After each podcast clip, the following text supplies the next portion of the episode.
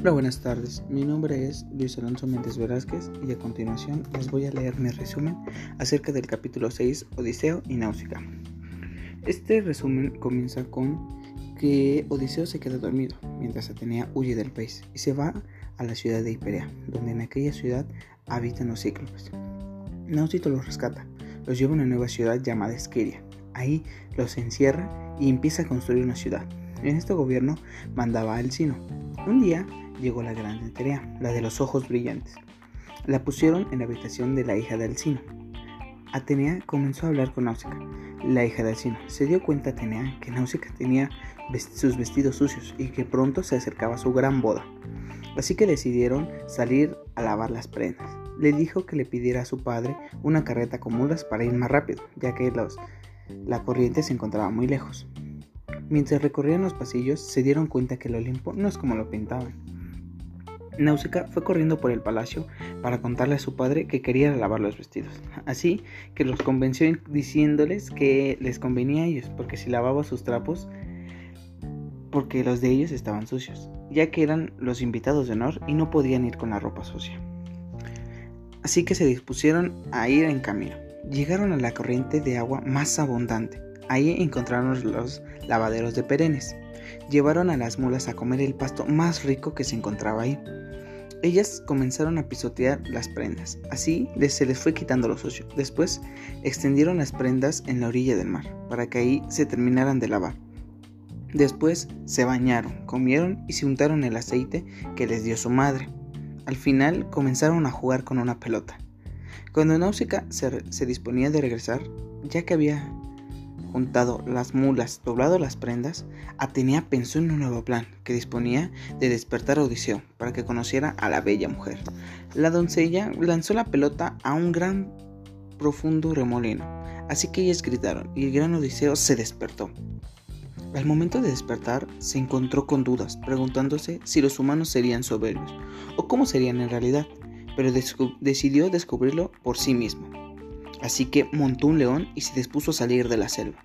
Desnudo pasó entre las doncellas, así que cada una de ellas se dispersó hasta que solo quedó Náusica, porque Atenea le había infundido valor en su pecho y les quitó el miedo a sus miembros.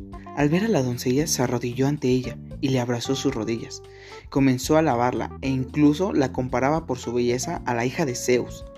Odiseo le pidió ropa y le dio bendiciones para que todos sus sueños se cumplieran, un marido, una casa, etc.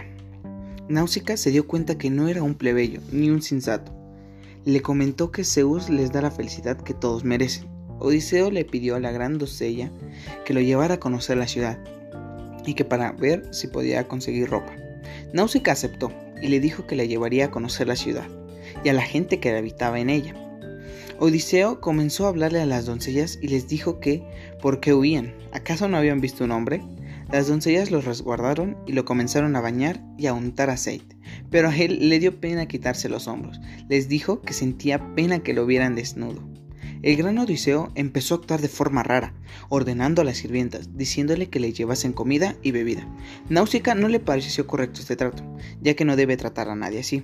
Así que Náusica le dijo que se pare, porque lo llevaría a la ciudad y a su casa, para llevarlo con su padre, pero le ordenó que no debe actuar de esa forma, porque ya no parece insensato. En el largo camino le dijo que conocería a muchas personas y que Náusica sería su guía. Pasaron por el templo de Poseidón.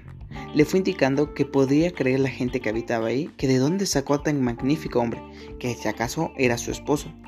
Náusica, antes de llegar a la casa de su padre, hizo bajar a Odiseo para que no llegaran juntos. Le dijo que, le que calculara que ella ya había llegado a su casa para que él se anticipara y comenzase a caminar. Le dijo que en tanto llegara, fuera de inmediato a ver a su madre y a su padre, que estaría su padre en su trono y su madre tejiendo copos. Le dijo que de inmediato fuese a abrazar los pies de su madre, que ella es la única que puede llevarlo hasta su casa, así su tierra fuera la más lejana. Odiseo llegó y abrazó a su madre y le, pidió de favor que lo llevase a casa. Odiseo llegó al bosque donde se había sentado y comenzó a hablarle a la hija del gran Zeus. Le suplicó que lo llevara al momento de su encuentro cuando golpeó el famoso.